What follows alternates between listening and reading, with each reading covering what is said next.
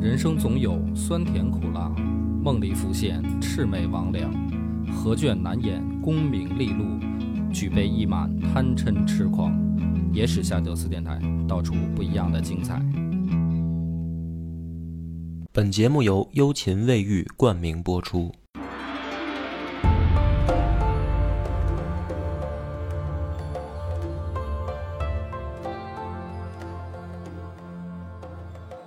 大家好，欢迎收听《野史下酒》，我是主播恶把波。广斌，上回书咱们已经讲到了一个半仙级的人物出场，就是陆法和。嗯军师，这个陆法和来了以后，就亮了一个手艺。他说：“这一仗，我告诉大家应该怎么打啊，应该用火攻啊，啊。这个在军事上，咱们读历史故事也不稀多奇。次出现了反。正一说水战啊，就是火攻。但是不一样的是，这个历史上好多人对火攻都有点犹豫，嗯，但是好像这个半仙儿呢很确定，半仙儿就是说，咱们就这么干，指定能成。肯定能赢啊结果呢，就是成了。啊！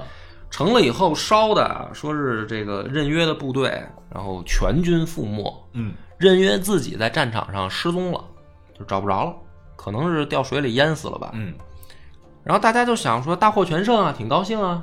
陆法和说：“等会儿，这人没丢 啊， 我我掐指一算，我我告诉你们啊知道敌方主将在哪儿。啊，对，说这地儿啊，原本有一座佛塔，只有当水干了的时候才会露出来。”呃，佛塔这么高，啊，所以你们去这佛塔找。大家一说说半仙儿又发话了，那就去呗。通过之前半仙儿火攻也看得出来，这是大仙儿级别，有本事啊。就到那佛塔一看，真的发现人约就跟塔尖儿上趴着呢 啊，跟那画面个感太强了。对，跟癞蛤蟆正正在那儿冒泡呢，嗯，就给逮回来了。逮回来以后，任约说：“完了，这个兵败就败呗，求速死，是吧？给我一痛快的。”任约也是个汉子，其实。这会儿呢，陆法和又笑嘻嘻的过来了，说：“兄弟啊，我又给你起了一卦，你啊跟湘东王有缘，你死不了，你别自杀，你投降。”任约说：“你去你的吧，我还不知道不信萧绎说萧绎杀自己人都不手软，更何况敌人了。”这陆法和说：“你跟那个周围的人打听打听，我是谁，你再下决定。”他一打听啊，一打听我就是你找来的。对，说我来就是因为他嘛。啊，说那行吧，那我投降吧。就这么着，任约就被逮逮住了嗯，啊。那么后面还有他的扣儿，咱先还放没在完这儿还没还没完完。嗯，镜头转回到巴陵，这不是侯景在那儿狂围吗？嗯，围到夏天还没打下来，结果呢，军中发生了流行病，就是瘟疫爆发了，嗯，而且粮草也断绝。嗯，所以就真让萧绎跟王僧辩说准了，就是巴陵这个地儿不是你想围就能围下来的。嗯，嗯，在这个情况下，侯景决定连夜撤兵。那么撤兵回去以后呢，等于侯景这一仗算是输了一个底儿掉。嗯，按理说啊，正常人会想说这时候该怎么办啊？比如说我们东山再起，赶紧再集结兵力也好啊，或者说孙子一点儿的说联结外敌，嗯，是吧？侯景这会儿想的更逗，他就问王伟说：“兄弟，咱怎么办？”王伟给他出了一个，就是嘖难得的，不是说咱就干的建议。哦之前他每次问王伟说：“兄弟，咱怎么办？”王伟说：“干，就是 干。”都特直。都是每次都是这个。王伟这回说啊，说要想树立威信，我们要行费力之事。哦，哎，这个侯景一听说废立，废谁立谁啊？废简文帝。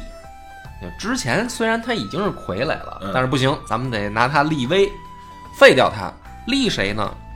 立豫章王萧栋。嗯，那侯景说：“这这豫章王萧萧栋栋又是啊谁呀、为什么立他呀？”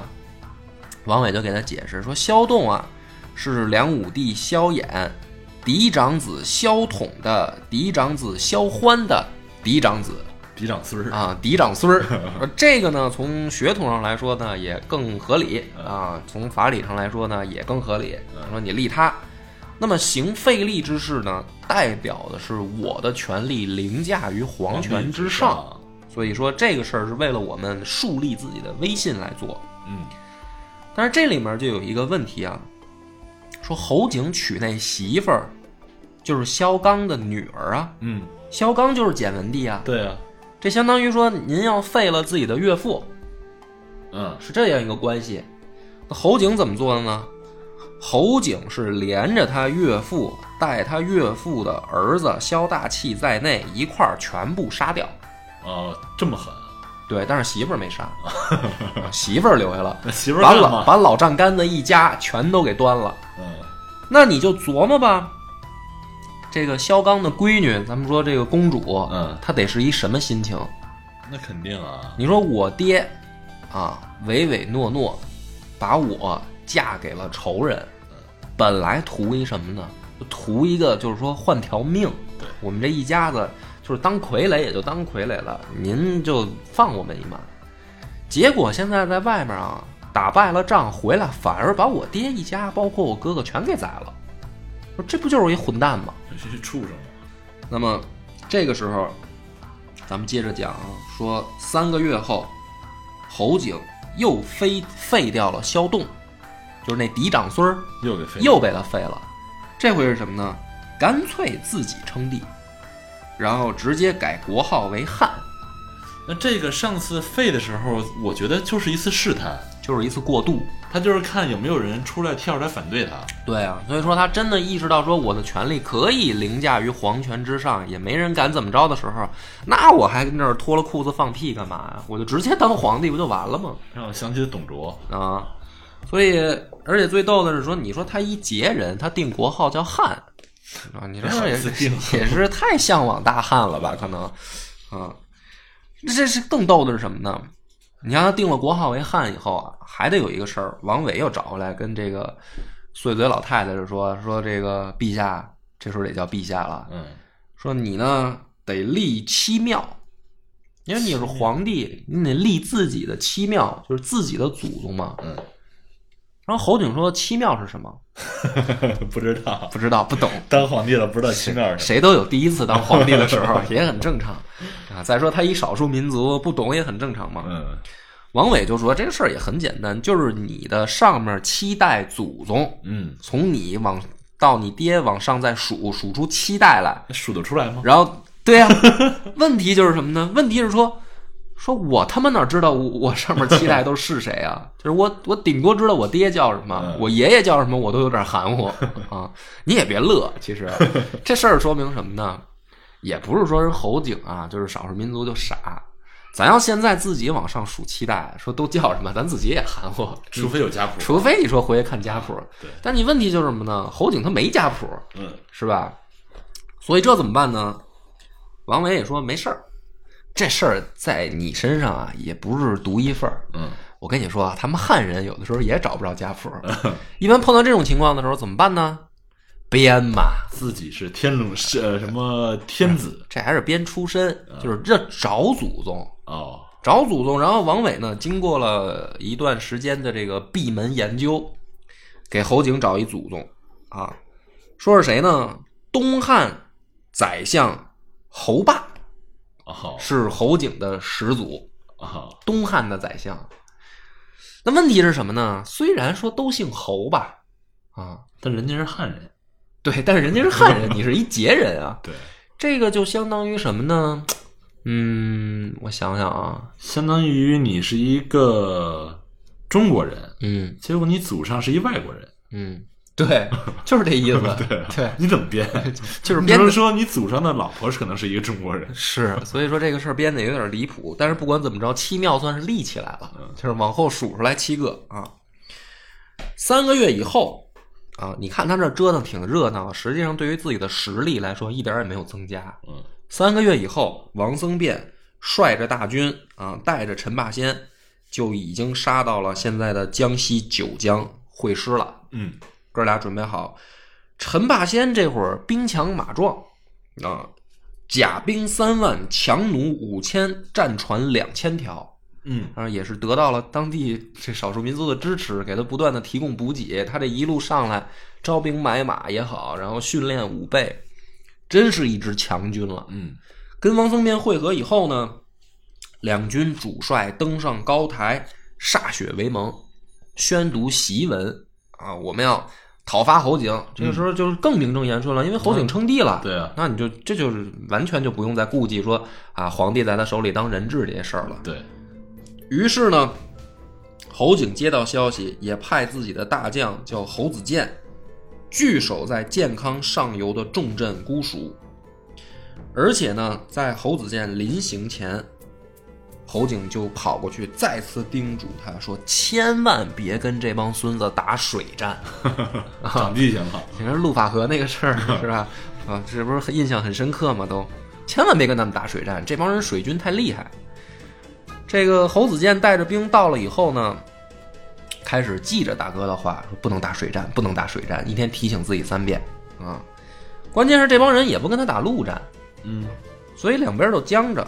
僵了十多天以后呢，这侯子健啊就登上高处，说我看看他们的水军到底什么样儿。嗯就之前都没看，没仔细看，就是反正敌就方是听着大哥的啊，话，听大哥的话，反正就不不打水战。登上高山一看呢，说这玩意儿他们这船也不大呀，也没几条啊。我说你看大哥啊，迷信了都，让人打怕了。让人打怕了。说咱现在这这这这这船也不比人家差，人也不比他少，这有什么不敢打的？而且我连续十多天了，我发现他们也怯战，没什么不能打的。于是呢，十多天之后，侯子健率领自己的舰队出击，哎，出击走到江中间以后，就发现对方的大船全出现了， 之前都藏着呢。 王僧辩跟这个陈法先都把船藏起来 了，就故意露一些小破船让他看嘛就让你出水军，啊。结果他一出来，所有大船都出现了，整个就给他围了。这个时候侯子健说：“嗯，大哥说的对，大哥说的对， 但是也晚了。”结果这哥们儿呢说，最后啊，只身逃回健康，啊，一个人全军又全军覆没全军覆了，没自己跑回去了。船也折那儿了，当然了，都没了。侯景一看说：“完蛋玩意儿，我走时候跟你说什么来着？不能打水战吗？你干嘛啦？打水战，打水战？说说你就不听话。”但是这个时候咱们不扯这个蛋啊，说他打也打了，输也输了，怎么办？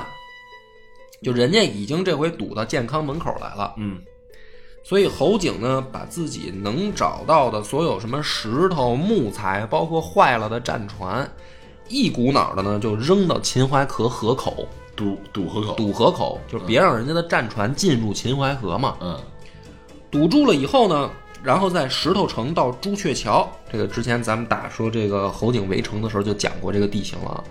说在这条沿线十几里严密布防，就把所有的兵力都压在这儿。嗯，因为他知道这回王僧辩和陈霸先来的是水军，肯定要走秦淮河，走朱雀桥，所以在这儿严密布防。那么果不其然呢，王僧辩率领着水军，趁着涨潮突到秦淮河以后，发现沿岸是侯景密密麻麻的防线，嗯，而你这时候要打，你就得登陆了，就等于上陆地去作战了。当时呢，所有手下的将官啊，一看这个排场，就觉得说，要不咱们先别强攻了。嗯，说白了，这种仗就是杀敌三千，自损八百嘛。嗯，这个你硬打你也吃亏，算打下来了，肯定也得付出代价。嗯，所以呢，这个部队里面就弥漫着一种怎么说呢，退兵嗯有点怯战的心态。这个时候，陈霸先又站出来了，嗯，他就说一句话，他说三年前，柳仲礼带着联军就在秦淮河的这个位置，一步都不敢动。说今天我们又到了这儿，如果我们也照柳仲礼那样，那跟他还有什么区别？你们都害怕，是吧？但是你们想想，如果我们现在退了，会是什么结果？就是当年柳仲礼的结果，哎，所以在这个情况下呢，大家说，那你牛逼，你上呗。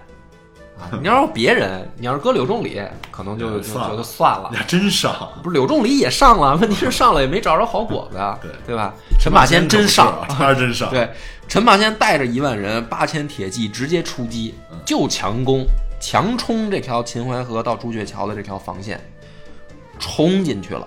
哦冲进去以后呢，当时很精彩，陈霸先啊摆出了一个一字长蛇阵。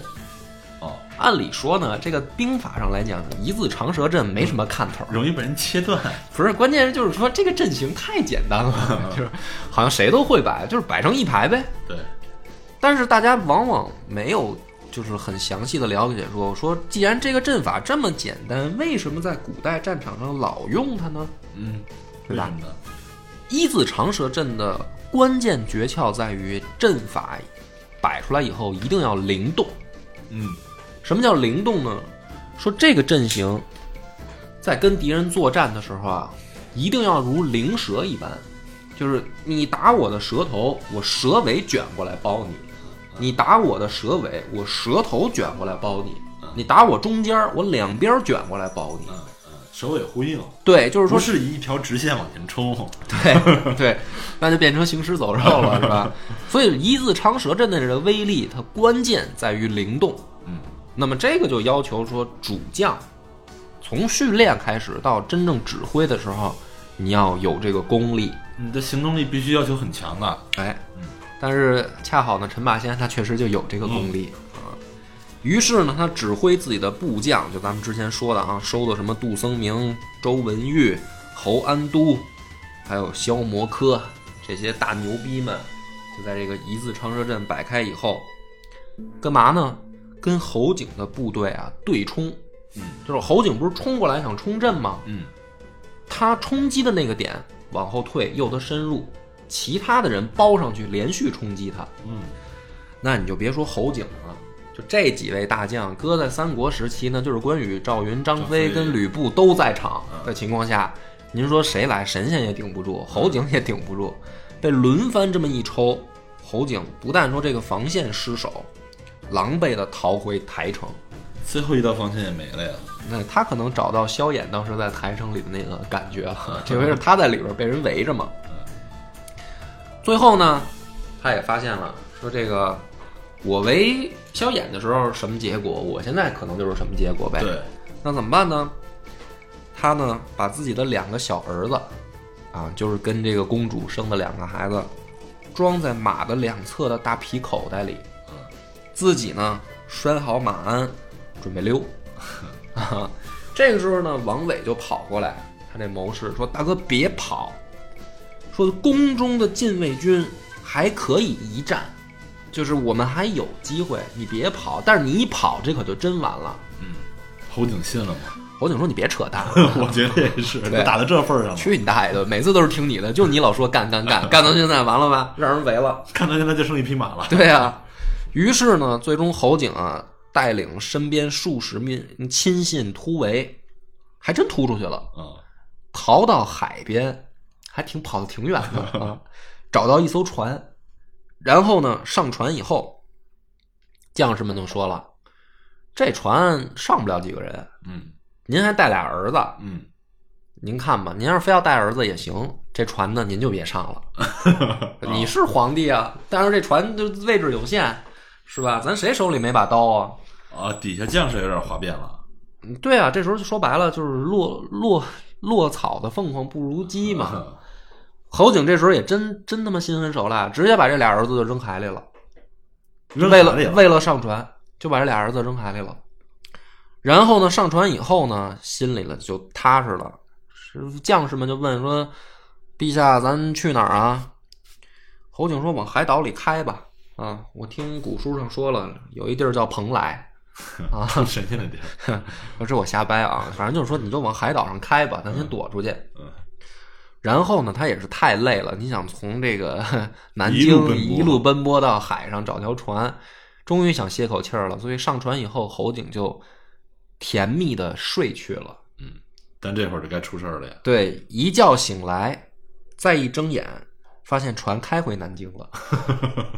对，手下的这个一员将士啊，叫杨坤，说：“大哥啊，醒醒，到站了，哈，辛苦。”嗯 我们哥儿几个呢琢磨了一下，说往海岛开啊，我们也不认道儿，嗯我们要觉得啊回健康啊，把你交给这个 这个萧毅，没准儿我们就没事儿了。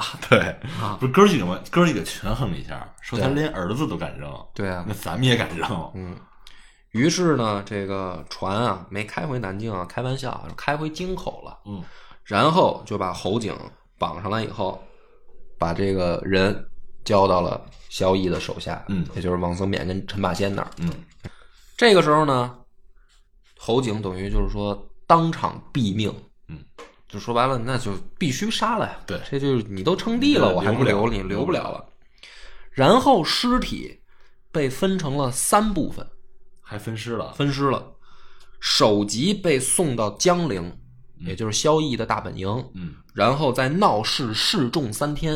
嗯就是说，你看，别老说我之前打自己兄弟啊，我也不是不干侯景，这不是准备好了吗？准备好了，这不是人头就送过来了吗？嗯，然后呢，双手被送到了北齐，因为侯景是北齐的叛徒啊。哦，所以说，你看你们的叛徒让我们已经收拾了，咱们两边是不是可以恢复邦交，嗯对吧？就是咱们有共同的敌人嘛。嗯然后呢，身体被扔到健康的大街上，让老百姓分食。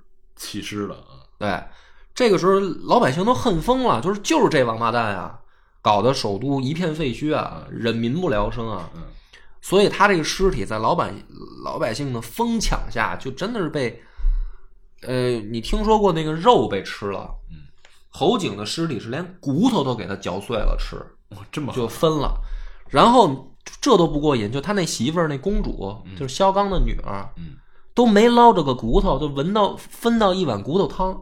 这么狠，然后这个公主举起碗来一饮而尽，就是还不够不够过瘾，就觉得不解恨。等这一天等很久了，对，就是侯景实在是太招人恨了。那么在这样的情况下呢，侯景的结局就算是交代清楚了啊。这场就是等于南朝由盛而衰的这个罪魁祸首，嗯，侯景就算是去了。那去了以后还有一个问题啊，说侯景之前立过的那个废帝萧栋，这时候还没死，嗯嗯，咋办呢？这是萧衍的嫡长孙儿，嗯，是吧？也当过皇帝，你甭管谁立的吧，咱们应该怎么处理？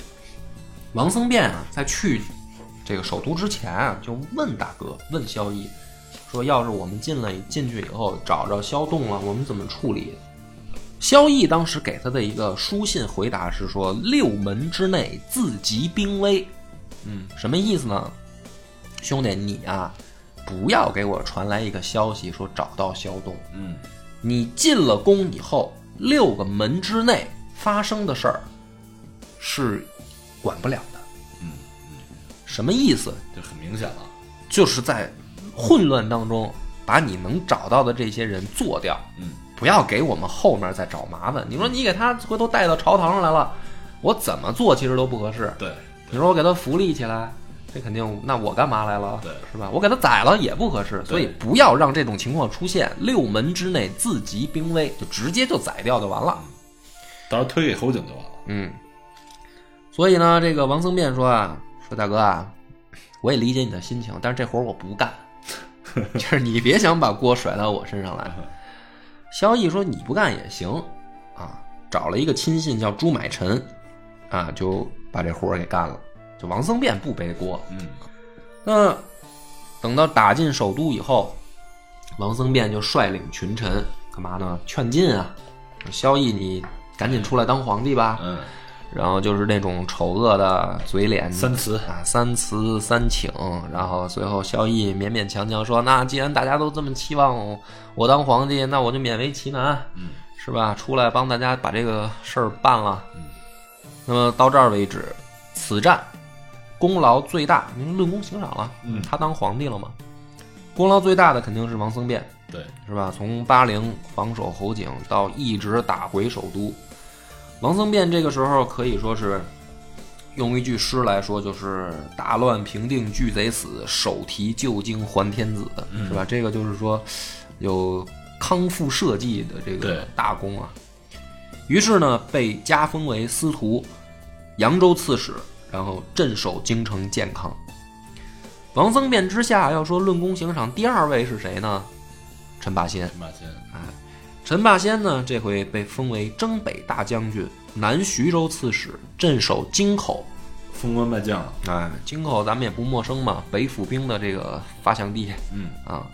但是萧绎呢，把陈霸先的儿子叫陈昌封为京官儿，啊，留在留在自己身边留了，在自己身边儿。那你就明白了，陈霸先去京口，他儿子在健康干嘛呢？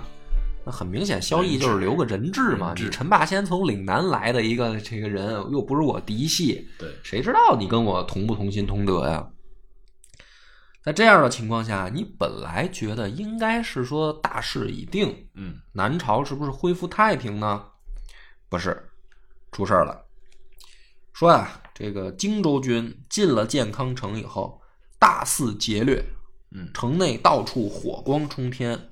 最过分的说，皇宫中的大量金银珠宝都被抢了。这事儿一出，萧绎也坐不住了。就是说，这个军纪也乱的到一定程度了，成兵匪了。啊，说这王僧辩你怎么带的兵啊？就是你管不住自己手下人嘛。嗯说到底这个谁干的？别说谁干，都干了。但是就是说，皇宫里边那个金银财宝谁干的对，啊？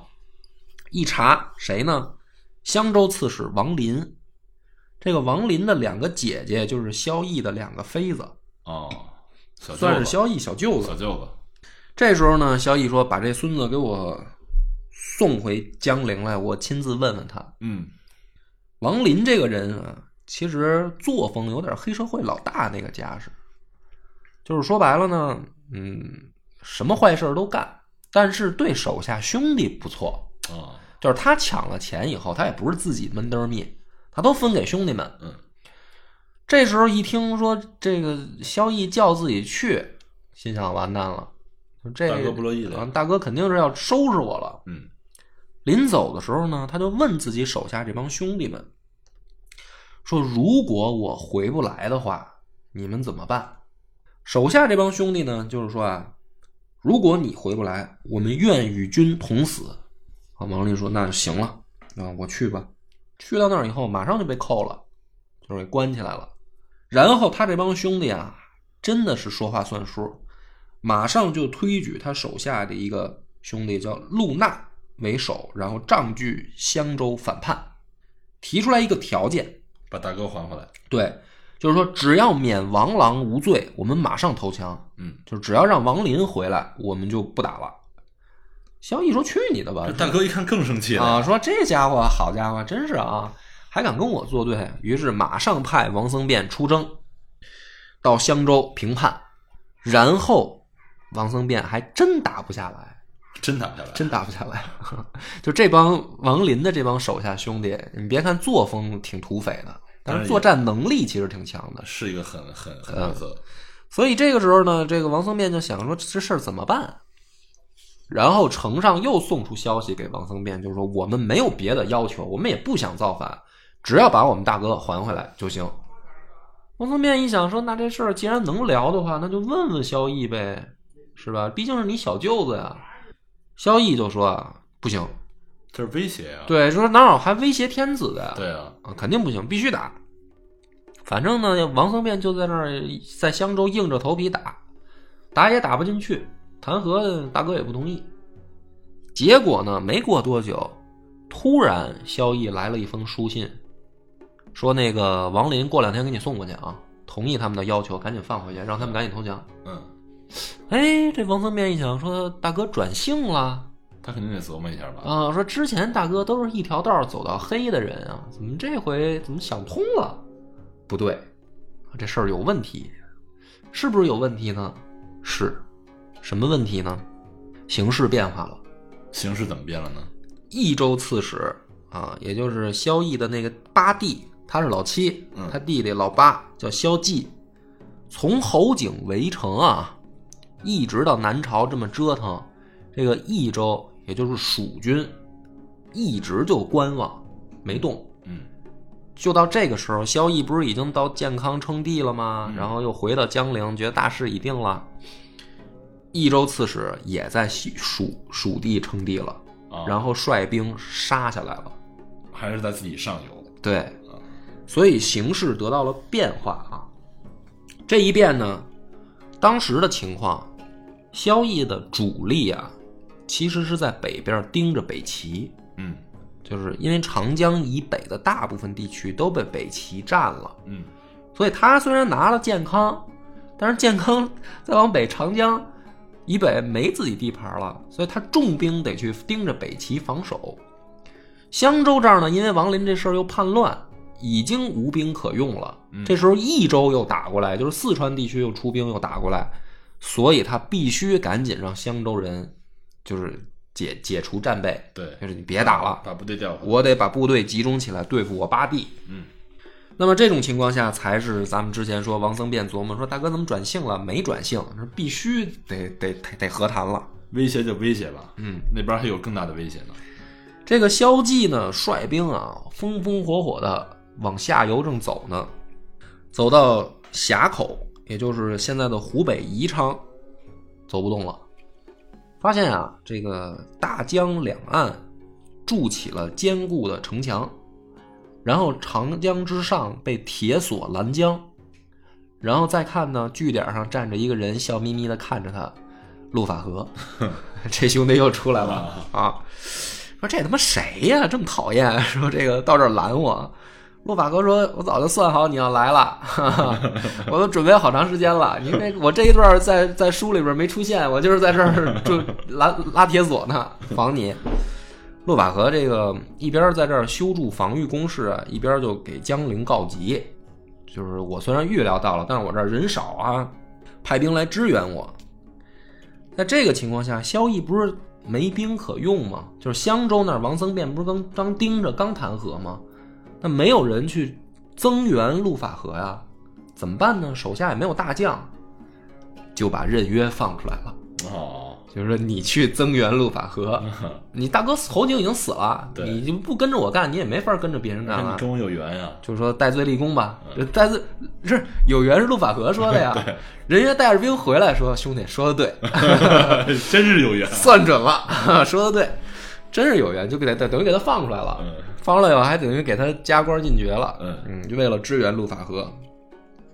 但是呢，你别看这么说，就是任约带去的实际上是宫中的禁军，嗯，就是主力都来不及调回来。那么，如果这样的情况跟蜀军持续的作战下去啊，实际上陆法和可能也拦不住，嗯，就是兵力不占优势。这个萧绎就想了一招更孙子的，嗯，用我们现在的话说，就有点吃里扒外了。他干什么了？他就给西魏的宇文泰写信，说我八弟的部队现在都在峡口，你这时候去偷袭益州，一偷一个准儿。宇文泰也不傻呀、是吧？你按照三国的战例说，西晋想统一天下，先入蜀，然后顺家顺江而下攻破东吴东吴嘛。嗯，宇文泰一琢磨，这玩意儿不拿啊白不拿，马上派自己的外甥尉迟迥率两万部骑出兵伐蜀，一路势如破竹，就把成都给围了，就真的入蜀了。嗯，入蜀以后呢，消息就传到前线来了。这个时候，这个老八萧纪就想，说这怎么办？两难啊。嗯，这个前面有陆法和在这儿挡着我，后边儿这个西魏派兵把我窝儿抄了，怎么办？这时候呢，他想说，干脆就孤注一掷，就是别回去了啊，咱就顺流而下，直接打江陵，对打下江陵。咱咱搬们家。问题是什么呢？这个益州百姓啊，有一个特点，嗯他不愿意出这天府之城。嗯，你就发现嘛，历史上历朝历代，你什么时候看见说四川出兵平定中原的？嗯，基本上没有。嗯你就别说平定中原了，你东夏就平定江南呢也不多。嗯所以呢，这消息一来呢，这益州的士兵一听说家没了，就不想打了，就想回家。而且这样的话，就等于部队没战斗力啊，就突破不了陆法和的防线啊。嗯，于是这个时候呢，萧纪派人向萧绎求和，不打了，我们回家行不行？萧绎说：“那肯定不行。你打我的呀？对啊，说现在我为了你把王林放回去，襄州的事儿也没了，我把任约也放出去了，啊，我还把西魏的兵引到蜀地了，我现在就是等着弄死你，你还求和，不好意思，晚了。这会儿他的形势已经转变了。对啊，所以呢，这个时候萧绎拒绝了萧纪弹劾的可能性以后，萧纪就想说那就得拼了嘛，啊，怎么拼呢？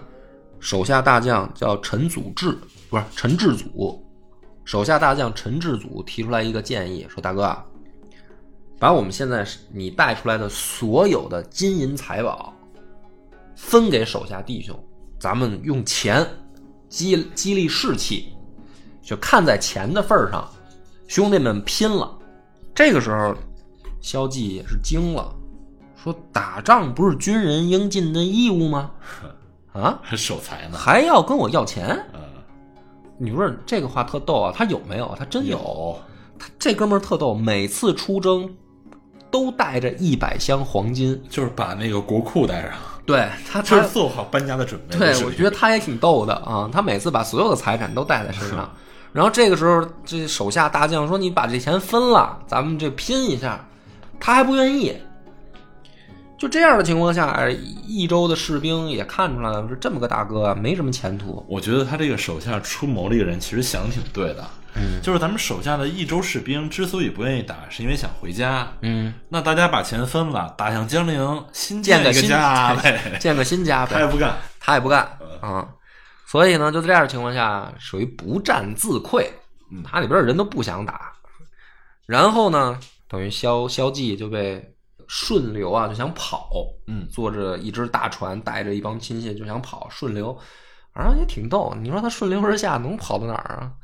他想的可能是能跑到哪儿就跑到哪儿，嗯，然后呢，马上就被这个萧绎手下的一个游击将军叫樊猛的船队给围了。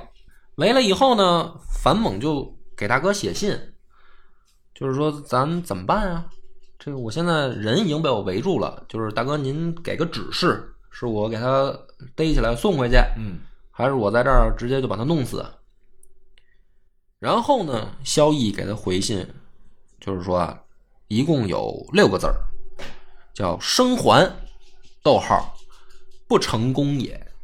哦，什么意思呢？就是如果让他活活着，着就是你的失败，就是你的失败。嗯那樊猛一听明白了，那就是弄死呗。毕竟是他的弟弟嘛。啊，于是呢，这个包围就变成了动手，嗯开始进攻。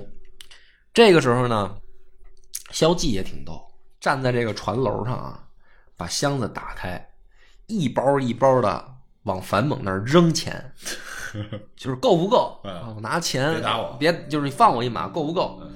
然后呢，他说我就一个要求，让我见七官一面，就是让我见我七哥一面。嗯，樊猛就乐了，说：“你看，我把你弄死，你那些钱也是我的，对，我干嘛要找这个麻烦啊？”就这么着，就把萧纪给宰了。嗯，宰了以后呢，这个萧纪的三个儿子被送到江陵，然后呢，这位七叔跟这仨侄子说：“自杀吧。”哦，这仨孩子呢也挺有骨气，就不死啊，就不想死，嗯，不死也行啊，给扔牢里面，活活饿了十三天，饿死了吗？把他这对饿死了，这十三天还不饿死，把就把他这八弟这仨儿子全给饿死了。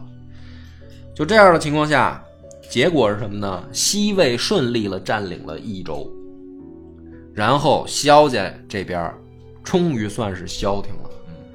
那有的人就说啊，我看留言也跟我说，说我讲这一段的时候呢，就觉得说是不是把他们讲成一帮王八蛋了啊？因为我看有一个观点说，这不是攘外必先安内吗？啊，不是说就算打侯景也好，打北齐也好，打西魏也好，肯定是得先把自己的地面上的事儿摆平啊。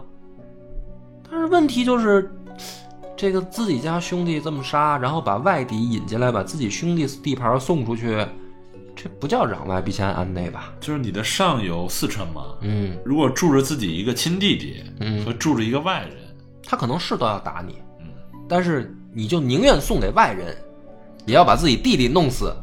如果要是这个攘外必先安内的方法，我觉得也是绝了。嗯，确实是，是吧？因为兄弟之间最后确实是可以有说求和的可能性的，对，对吧？但是到了西魏手里，求个屁和啊，就是弄死你是早晚的事儿。对，所以，那么南北朝的这个局势往下该怎么发展，且听下回分解。我们的微信公众号叫“柳南故事”，柳树的柳，南方的南。柳南故事每天都会有一档音频节目更新，这档节目在其他任何音频平台是听不到的，微信专属。如果还没听够的朋友，欢迎您来订阅关注。